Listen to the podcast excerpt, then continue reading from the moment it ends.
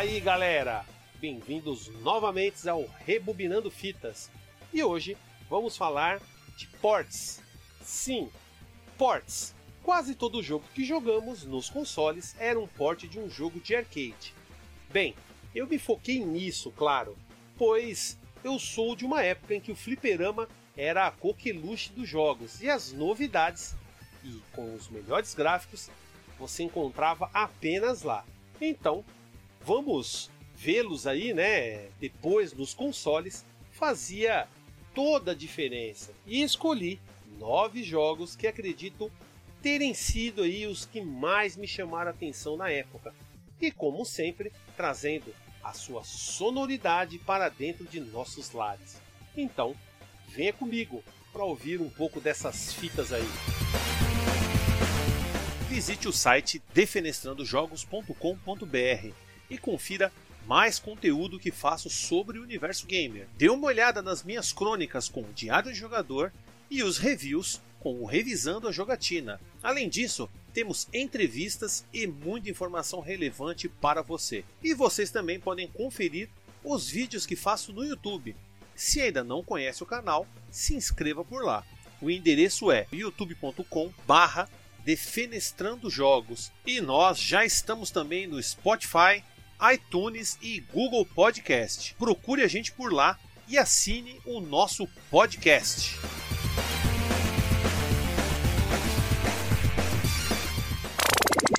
A produção desse podcast foi realizado pela Hood On Produção Audiovisual.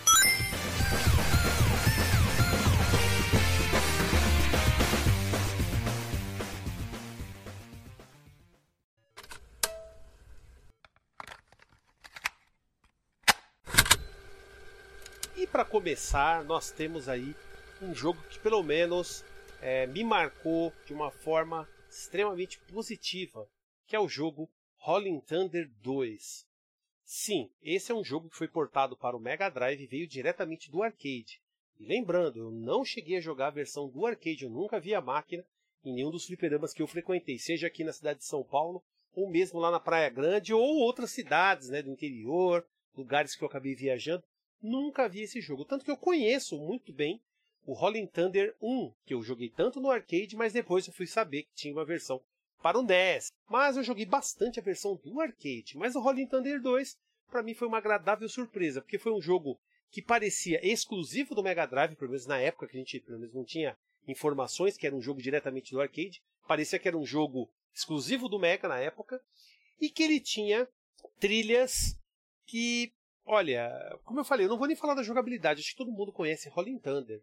Rolling Thunder é aquele jogo famoso onde você tem um espião, e o Rolling Thunder 2 tem um espião e uma espiã que tem que se infiltrar nas bases ali dos inimigos ali. Se eu não me engano, é Albatroz e Leila.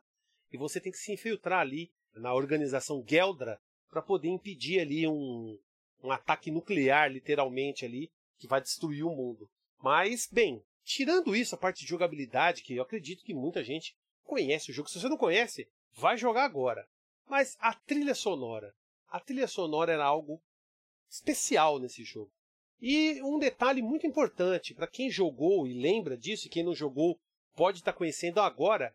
Quando você entra nas opções e vai para o Music Test, vai para, para ouvir as músicas, existe ali uma banda, sim, uma banda formada pelos inimigos do jogo com, for, com um formato ali SD, né, que no Japão eles chamam de Super Deformed. São personagens que têm cabeças grandes, corpos pequenos, e aí você podia reproduzir as músicas que tocavam em sequência, desde a da música da abertura, até a última música que o jogo possuía, que seria a música de encerramento do jogo, do ending.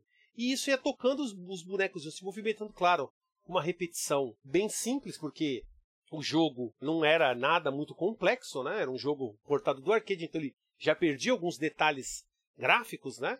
Mas isso aí foi, uma, foi algo que até na época me fez gravar somente a trilha em fita VHS com o videocassete que eu tinha ligado ao videogame, algo que era impressionante. Não sei vocês, mas vocês vão ficar aí com uma trilha de fazer arrepiar o pelinho das costas.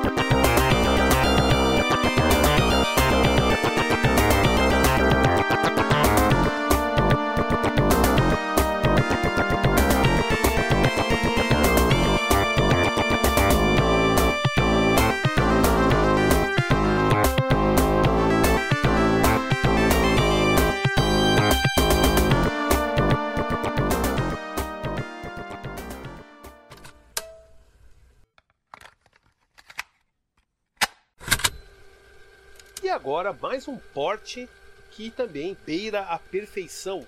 Pelo menos esse aí muitos consideram até melhor que a versão do arcade. E eu estou falando do jogo Golden Axe, que foi portado para o Mega Drive, foi um dos primeiros jogos a sair para o Megão. E ele tinha um detalhe muito importante, isso aí acho que todo mundo deve lembrar, que o Golden Axe do arcade terminava numa certa parte. E no Golden Axe do Mega Drive você continuava a aventura. Provavelmente o pessoal da SEGA na época resolveu dar uma estendida na aventura, ou eles pensaram em fazer isso no arcade, mas não tiveram tempo hábil, porque se a gente for comparar o Mega com o arcade, o arcade é muito superior, óbvio, não tem nem como falar isso. Mas na questão aí de ter conteúdo, o do Mega Drive acaba tendo ali uma opção de The Duel, onde você pode enfrentar vários inimigos, né? Você pode enfrentar adversários, né? Como se fosse um tipo de Survivor. E fora isso, esse conteúdo a mais trazia aí um extra para o jogador e o que deixava todo mundo falar, caramba, vai continuar aqui? Então muita gente era pega de surpresa. E mesmo o Mega Drive não sendo uma placa, né, de arcade, ele era quase uma, né? Ele era uma, uma quase uma System 16, mas inferiorzinha. Porém, a trilha sonora está toda lá. Detalhes, né? Foram aqueles gritos, né, de morte que eram samples dos filmes Rambo e Conan. Eles foram retirados, não tem aqueles gritos, né, de dor dos inimigos. Mas pelo menos as trilhas foram muito bem executadas. E vocês vão conferir agora aí essa trilha maravilhosa de Golden Axe.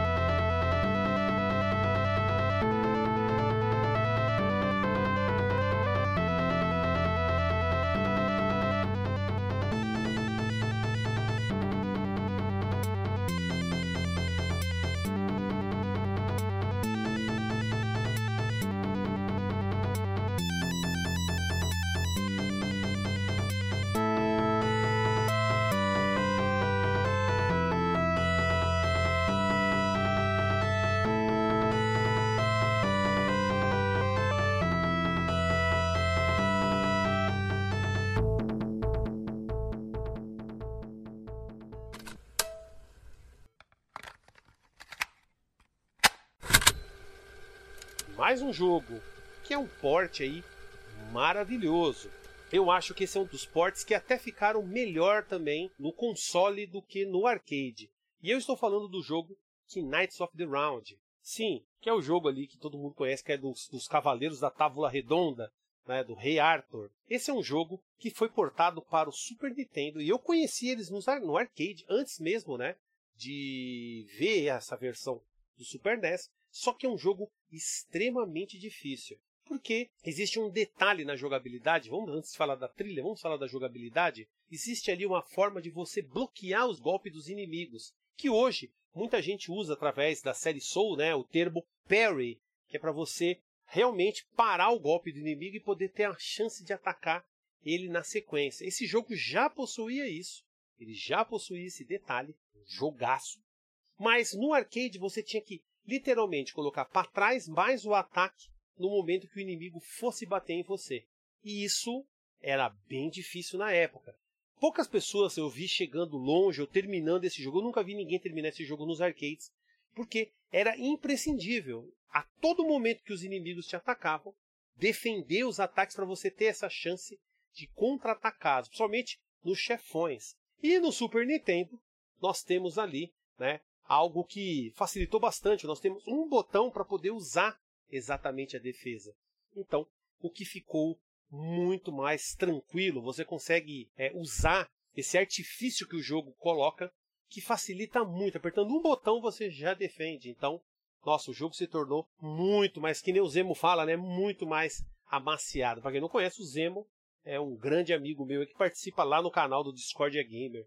Então, quem quiser, depois dá uma olhada lá no youtube.com/barra dos Jogos, procura a playlist do Discordia que acho que a maioria que está aqui conhece, deve conhecer o Zemo. Se não conhece, vá conhecê-la, essa grande figura. Bem, Knights of the Round não é só jogabilidade, né, ou essa questão mística por trás da Excalibur. Ele tem uma trilha sonora maravilhosa. E é o que me parece o jogo aí, Knights of the Round Super NES, ele usa aquele detalhe do Key Sound que a Capcom começou a utilizar nas suas placas de arcade. E o Super NES conseguia reproduzir esses efeitos o que fazia com que a música e todas as vozes, detalhes né, que o, o jogo possuía estavam lá no cartucho. E era algo sensacional. E vocês aí vão conferir mais uma trilha.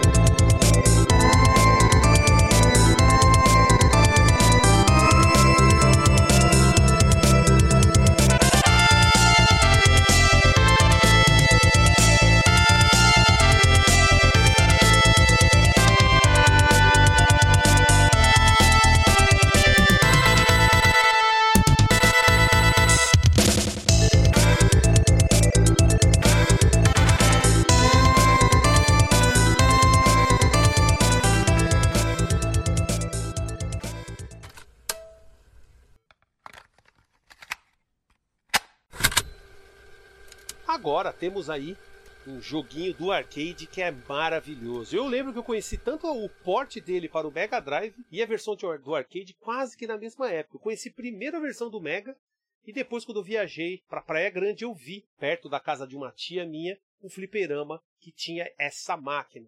O jogo era Strider.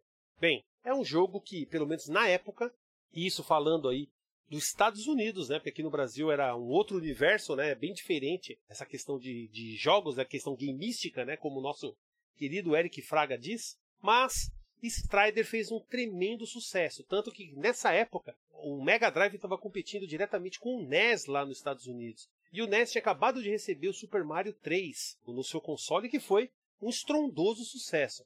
E o Mega Drive recebeu o Strider, que ele ganhou ali prêmios naquele ano por ser como se fosse ali o GOT, não era, eles ainda não chamavam de GOT, mas ele recebeu prêmios ali de várias revistas e várias, é, vários críticos de jogos ali, falando se isso é o que o Mega Drive pode nos oferecer, que venha mais.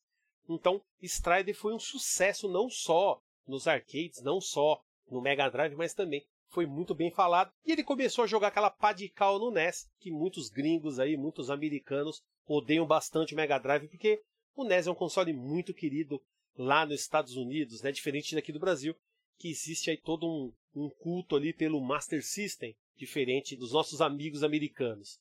Mas de qualquer forma, a trilha sonora desse jogo, olha, é algo impressionante na, na versão do Mega Drive, que é o que vocês vão ouvir daqui a pouco. Mas ele perdeu algumas coisas, né? No arcade, toda vez que tinha a passagem de fase, você tinha ali diálogos entre os personagens, que foi, obviamente, retirado pela falta de espaço que os cartuchos possuíam nos consoles. Mas as trilhas e alguns efeitos, principalmente o barulho da espada, está lá e ele faz todo sentido, ele faz, ele faz com que o jogo se torne melhor. Acho que a trilha do jogo sempre tem que acompanhar a ação dele.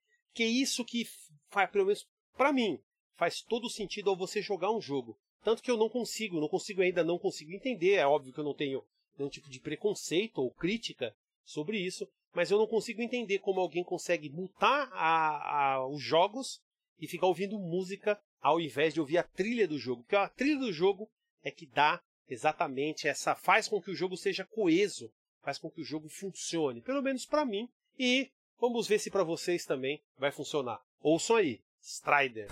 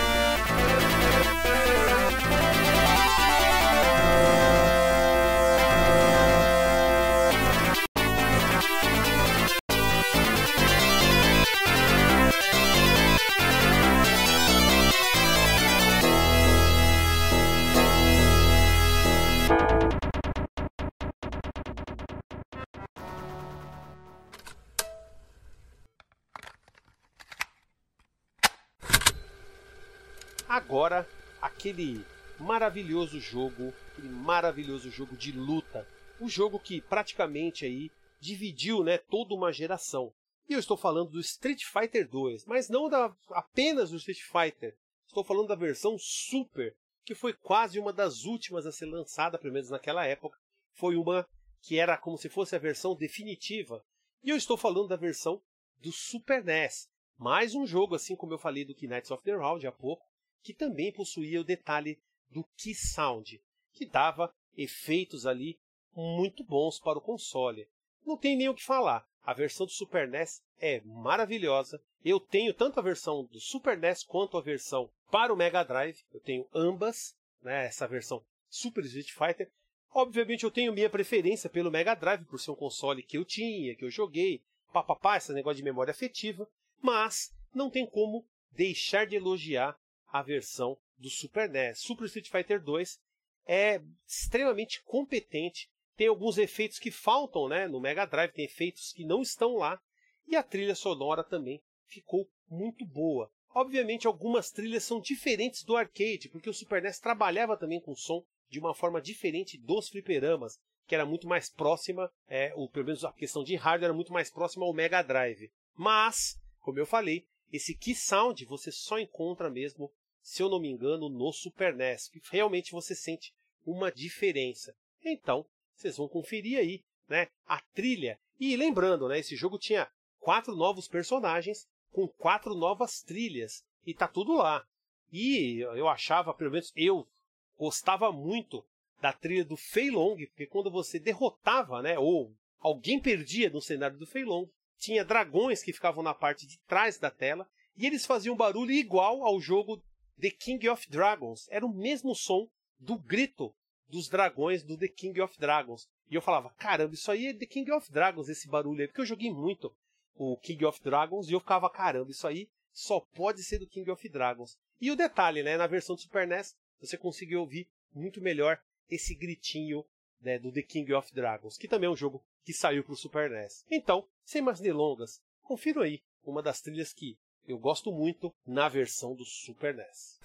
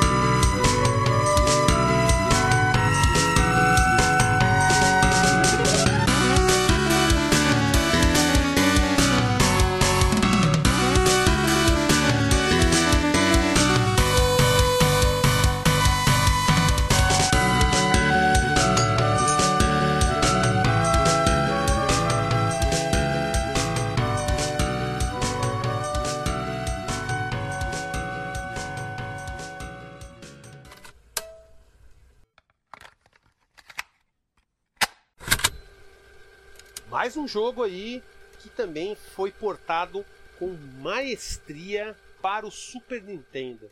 Esse, Gradius 3, um jogo da Konami, aquele jogo de navinha, um pelo menos o gênero, um dos gêneros que eu mais gosto.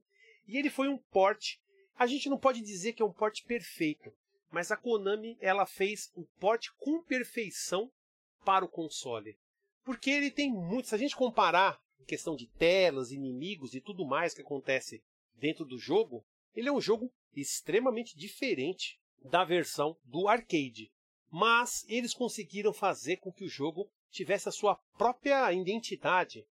E assim mesmo, sem perder a, as características do arcade. Eles, eles incluíram coisas a mais, modificaram certos cenários, certos desafios, mas eles tornaram o jogo tão bom ou até mesmo melhor, eu acho, a versão do Gradius 3 Super NES melhor que a versão do arcade. Eu acho a versão do arcade em alguns momentos muito aleatória na questão de inimigos e certas coisas que você tem que fazer, que no Gradius 3 do Super NES ficou muito mais interessante. É difícil explicar apenas falando. Se tivesse gráfico, né, a gente não fosse um podcast, a gente poderia mostrar essas diferenças. Mas de qualquer forma, é um jogo maravilhoso. Lembrando, a versão do arcade também tinha o mesmo slowdown que tem na versão do Super NES. Muita gente fala, ah, o Super NES é slowdown. Sim, ele tem jogos com slowdown. Sim, é uma característica do console. Mas isso não é algo que o arcade também não possuía. Neste jogo, o arcade também tem slowdown em muitos momentos. Ou seja, a Konami ela abusou, né? Abusou graficamente, tanto da placa de arcade como também do sistema ali caseiro do Super NES. E a trilha? Meu Deus, a trilha. Olha, já não é a primeira vez que eu trago Gradius 3 para o Rebobinando Fitas. Bem, por Rebobinando Fitas eu acho que talvez seja a primeira vez. Mas, né, como, como se diz, né, essas trilhas maravilhosas não tem como a gente deixar de tocar vez ou outra. Então, confiro aí uma trilha de Gradius 3.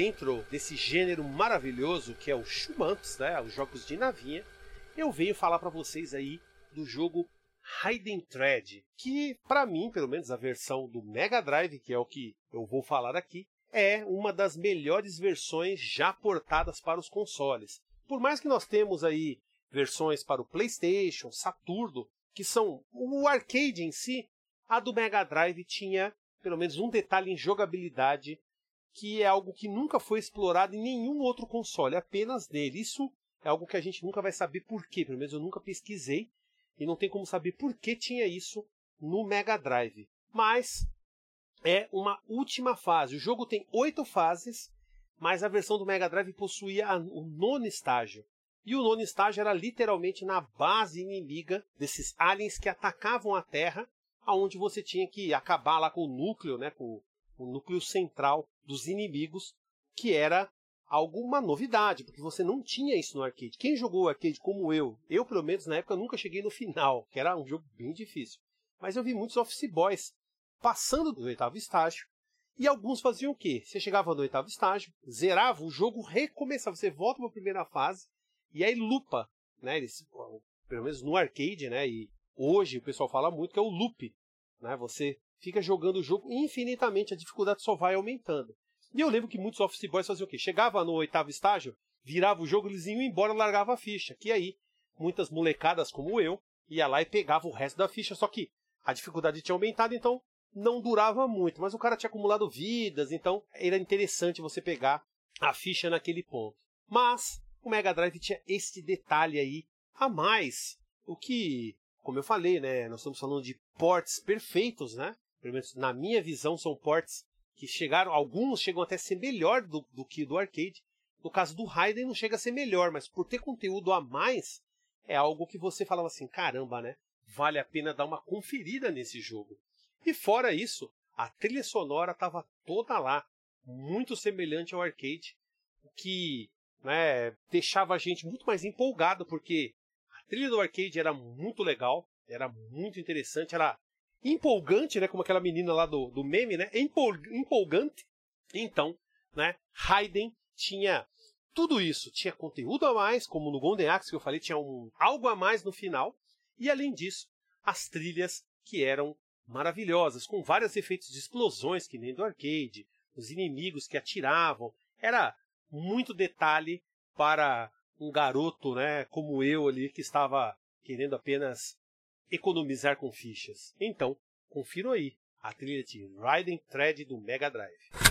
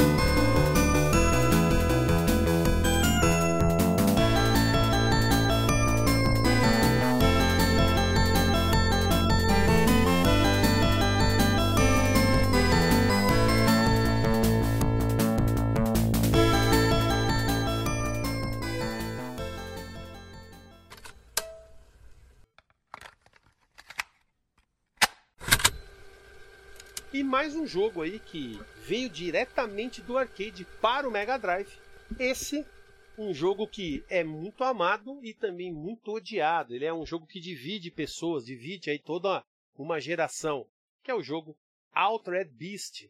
Sim, aquele jogo lá do Hour A, quando você pega lá as bolinhas ali, você faz aqueles barulhos, né? Rise for Grace, que ninguém entendia o que, era, né? nem na versão do arcade. E olhem que eu conheci a versão da arcade desse jogo. E eu já falo para vocês o seguinte: em questão de jogabilidade, a versão do Mega Drive é mil anos luz melhor que a do arcade. A maioria não jogou o jogo do arcade. É de 88, né? Eu tinha 12 anos quando eu joguei Altered Beast no arcade. Provavelmente eu tinha 12 anos, 12, 13 anos eu joguei o Altered Beast. Então, como é que pode dizer todo mundo que jogou Altered Beast? Não foi um jogo também que ficou muito tempo nos arcades. Ele ficou um tempo, já começou a sair novos jogos melhores, o pessoal, ó, sai fora com o jogo antigo. É o que acontecia, né? O hype, né? Até hoje existe isso, né? Sai um jogo novo, o pessoal não dá tanta bola para jogo mais antigo. E ele era muito complicado no arcade, que no Mega Drive se tornou muito mais tranquilo, muito mais fácil de você conseguir terminar o jogo. E um detalhe, né? Isso aí eu até vi num vídeo do querido Eric Fraga, eu sempre menciono ele, porque ele fala muito de trilha sonora seria um ótimo convidado pro Rebobinando Fitas, porque ele entende muito de música de jogos. E ele uma vez falou, até em um vídeo dele, que Altered Beast tinha uma trilha no Mega Drive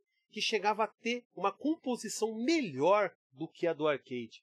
E eu concordo com ele, porque em alguns momentos eu deixava juntar quatro inimigos. Quando tem quatro inimigos na tela, mais o seu personagem, a tela, porque ela tem um deslocamento automático, ela vai se movendo sempre da esquerda para a direita. Mas quando junta quatro inimigos, não importa se tem dois de um lado, dois do outro, três de um lado e um do outro, a tela para de rolar. E aí o que, eu fazia? Tem alguns inimigos que atacam só no alto, se você estiver de pé, aí eles te acertam. E eu ficava abaixado e deixava a música rolando, o que era maravilhoso, porque aí você conseguia curtir exatamente a trilha sonora.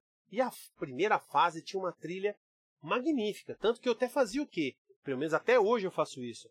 Eu ouço um pouco da trilha, depois eu, antes de enfrentar o chefão, eu mato aquele cachorro branco, sobe aquela bolinha, só que não pego. Eu fico esperando o chefão sair da tela, né, o Nef, ir embora. E aí eu pego a bolinha para poder fazer, pra fazer o quê? Poder ficar todo o segundo segmento do primeiro estágio transformado para conseguir ouvir a música da transformação por mais tempo. Isso é algo que eu já fazia, né? Também na versão do arcade, para poder ouvir a música da transformação por mais tempo, como eu falei, né? Sempre empolga essas músicas aí, porque era realmente algo novo, aquele negócio da transformação, né? A besta alterada, era algo que impressionava qualquer garoto de 12, 13 anos, né? Então, confiram aí a trilha maravilhosa de Altered Beast do Mega Drive.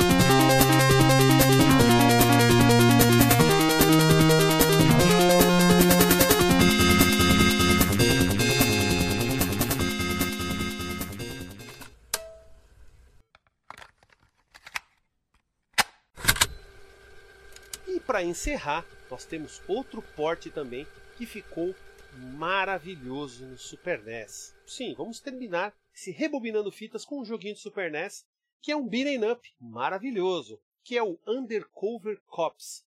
Você já conheceu, já ouviu falar desse jogo? Conhece Undercover Cops? Ele é um jogo até um pouco obscuro. Muita gente não viu esse jogo na época, né? Lembrando, né? Esses jogos sempre eram ofuscados por algum outro melhor. O próprio Street Fighter 2 aí ofuscou centenas de jogos aí.